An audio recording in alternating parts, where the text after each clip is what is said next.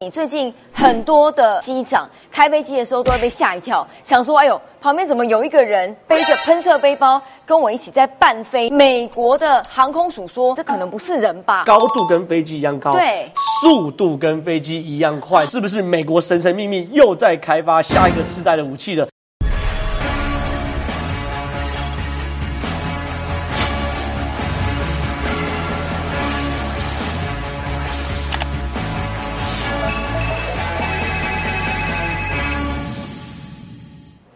大家好，欢迎收看《九四要克苏之权力游戏》这一集，要告诉你，最近很多的飞机的机长开飞机的时候都会被吓一跳，想说：“哎呦，旁边怎么有一个人背着喷射背包跟我一起在伴飞呢？”可是呢，美国的航空署说没有，哎，这可能不是人吧？然后呢，FBI 目前为止也调查不出来，所以这到底是真的人有这种技术，还是？钢铁人真的在现实生活中出现了呢？今天跟我一起对谈的是李正浩，正浩好，大家好，给大家看一下，这是真实发生的事件，而且大概都集中在八九十月，而且非常多不同的航空公司的机长都看过，然后呢吓死了，赶快跟塔台通报。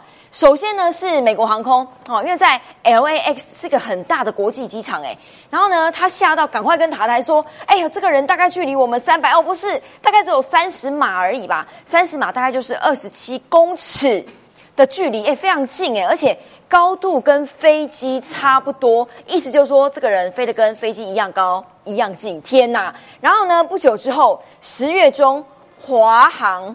也看到了，也是在洛杉矶机场附近，说六千尺高的高空发现一个喷射背包的男子，而且不止这两桩，中间还有很多美国 local 的航空公司，像是 JetBlue 啊等等，都有类似的目击状况。你看哦，这个图是民众在地上往上拍，虽然很小啊哈，但感觉也是一个人在天上飞。如果比较近的看，大家都说，哎，很像这个背着。背包的人，但是有可能吗？郑浩，呃，是这样讲，因为第一件事情啊，这个新闻出来的时候，大家都在下面 hashtag 伊隆马斯克，因为他觉得全地球之后他会干出这种事。说马斯克不要闹了，快下来吧。不要闹，因为他是钢铁人的原型嘛，这钢铁人就以他为设计，大家都这样讲。那这个东西呢，确实哦，第一件事情一定是真的，因为这些都不是开玩笑，而且这些是上各大美国媒体的，包含洛杉矶国际机场啊，这些东西都是。而且你看这两个都是在洛杉矶，对不对？对。所以一定都是在 L A 这边有大概有什么事情发生的。那很多人猜这第一件事情呢，到底是不是人？我认为现在技术是有做到，是有可能做到，因为现在确实是有一些类似的喷射器材可以让人飞过去。可是让人家觉得可怕部分什么东西呢？第一个，它是在飞机旁边半飞，而且二十七公尺其实很近，大家都知道，不是有时候飞机会吸进那个鸟吗？对，人不会被吸进去吗？这么近，二十七公尺不会啦，原因很简单，不会哦。飞机的设计不是吸尘器啊，哈，它是希望尽量吸少一点东西。嗯，所以一般你看到鸟都是鸟助系，就是说它真的不是飞太近，是它往飞机里面撞，这样，对，它往飞机里面撞，它才有可能被吃被被吸进去。OK，那你只要保持一两公尺、两三公尺以上距，大家都没有问题。嗯，可是这个地方令人觉得可怕的地方在于哪里呢？在于是。它跟飞机在半飞，所以它高度跟飞机一样高，对，速度跟飞机一样快，这才是可怕的地方。就比方说，这个飞行器已经不是我们现在看到那种实验型的，嗯，你如果可以跟飞机一样高，飞机一样快，它等于是实战型的这种这种喷射背包嘛。嗯所以很多民众也，你看他也募集到这个东西，然后有上传到他的推特啊等等的。所以这些事情哦，被人家讲说，我们到底是不是美国神神秘秘又在开发下一个世代的武器了？很简单，因为这个 FBI 有介入调查嘛，对不对？可是哦，每次各种超神秘的事件。大家只要被踢爆，然后 FBI 调查，然后调查结果都是档案封存，然后跟大家讲没这件事情。但是就是有鬼，对，就是有鬼嘛。每次最后结果都是查无此人嘛，或查无此处，查无此事，每次都这样子。可能最后都是档案封存，然后摆在这边。嗯。所以到底哦，美国有没有在研发新的武器呢？其实大家都很注意啊。哎，说不定有可能哦，说不定新武器，但是 FBI 不能说，所以美国的航空署也不能说，就说哦，不知道那是什么。可是呢，除了丢给 Musk 之外，这个人也常被丢，因为呢，他就在洛杉矶，他是一家公司专门在开发这种飞行喷射背包的，就叫 Jetpack Aviation 飞的背包嘛，哈。就在洛杉矶。然后呢，如果大家有兴趣去他的网站看，如果你想飞，我跟你说，现在有特价，本来一天要四千九百五十块美金，因为二零二零年疫情大特价，所以送你两天四千九百五十块美金。所以呢，你一次哈，你可以租三天呐，十四万台币。然后呢，如果你真的想飞，这个 package 里面，它还有送你午餐，还有付饮料，还有付保险费，还有送你教练帮你飞上去。哈，这一连串的套装行程，真的有人可以这样飞，但是你就是荷包要满一点。这个背包啊，续航力大概八到十分钟，根据它的网站上面写啦。可是如果正好刚刚那个飞机，如果呃应该说喷射背包喷的跟飞机一样高一样快。这续航力是不是太短了一点？八到十分钟，哎。对啊，被人家讲说，因为一开始人家第一直觉就想要这个嘛。你看，第一个同样都位于 L A，对啊，然后也是这个飞行背包，你到底是不是你呢？可你看，这显然就是一个民用版的嘛，对不对？你看八到十分钟，还是体型略有不同。你的话可能是十分钟，我是八分钟，还要是体型有 有有所不同。可你看，你要从地面然后飞到那个飞机上面，然后跟它半飞，嗯，半飞的过程中还要被注意到，然后再飞回来，这显然就是不可能是八到十分钟之内可以搞定的事情。所以你刚刚说那是可能是军用的武器类的，这个东西呢，民用民用。用的结结果，大家你看它的高度是一万五千英尺，看起来还不错，也蛮高的耶，可以飞到比玉山还要高。所以它是可以飞到跟飞机一样高，可是速度我很怀疑，因为看这种喷射喷嘴，看起来是很难飞到跟飞机一样快。然后呢，重点是这个东西很多人在问，那你到底你搞这东西有什么用吗？对啊，你除了军方能干嘛？我跟大家报告，其实美军呢早就想要搞这件事情，美军在越战的时候就要搞这件事情，可后来就把这个东西搁置，因为那个时候技术并不够先进。他们说他们的人员只要一飞上去，就可能会被越那个越南的军队打下来，从下面往上射，还是不要搞这个。然后第二个问题是，它的好处是它可以作为救难之用，救难用这件事情就帮助很大。在军用可能比较难，可是像那种民间的飞行器，你想想看，如果要很快的去攀爬到山上。去救人的话，这个救那，那很多地方我们都知道，明明这个人人在这边，我们却没办法救他，为什么？因为直升机不能降落。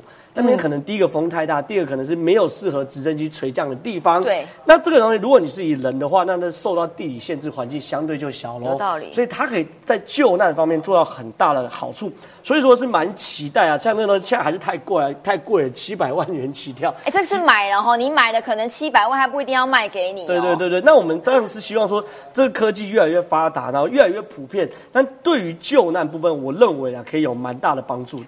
有道理，救难，但是其实这个背包会不会变成一个之后流行的？有人推测说，它会变成一个空中计程车的雏形，租你背包，你飞的，我就到目的地去，会可能这样吗？它的原理告诉大家，其实没有大家想的这么简单哦，不是你背着就能飞，这个是基本的配备了哈。你地面要准备，但是你还要一组 crew，就像有点像地勤人员这样，帮你检查装备等等，不然你飞上去随便掉下来，哎，不得了哎。然后呢，升空的过程当中，地面的团队也要一堆人帮你把这个机器稳住，因为还没轻量化之前，可能有一点重量了哈。因为那个风扇乱转，你你可能就是乱转一通，跟着风扇一起转。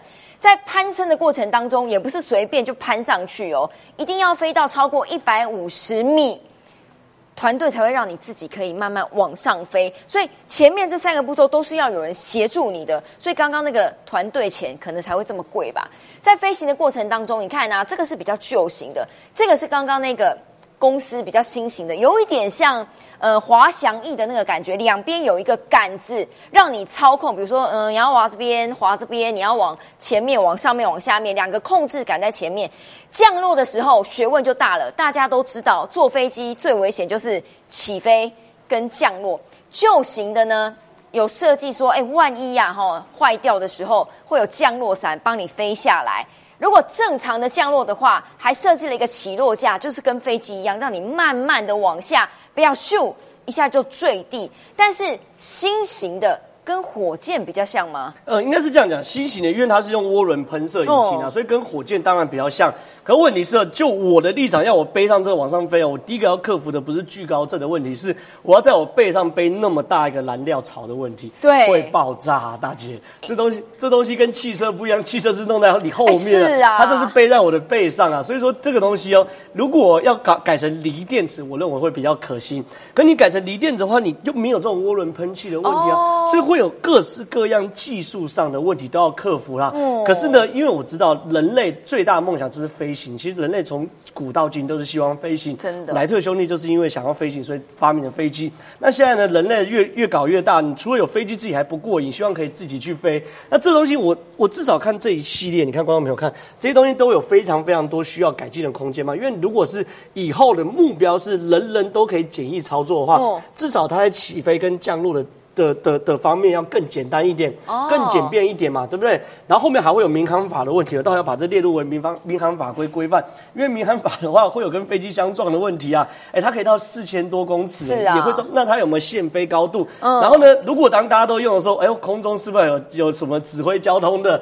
空中要有交通号志，所以我光想就觉得很多问题啊。所以这东西我还是认为。局限在于救灾或军事用途来说，对我们来说是相对安全的。刚刚正好讲燃料槽，他不敢背在后面，因为现在即便是最新的这一款啊，它的燃料还是柴油 跟煤油，确实有一点可怕。可是呢，科技一直在进步，之后据说在杜拜的。世博会上面有一个公司推出了人类飞行计划，它长得跟刚刚的背包有那么一点不一样，它长得比较像三角形，一个呃蝙蝠的翅膀那个形状吧。它有试飞的影片呢，看一下。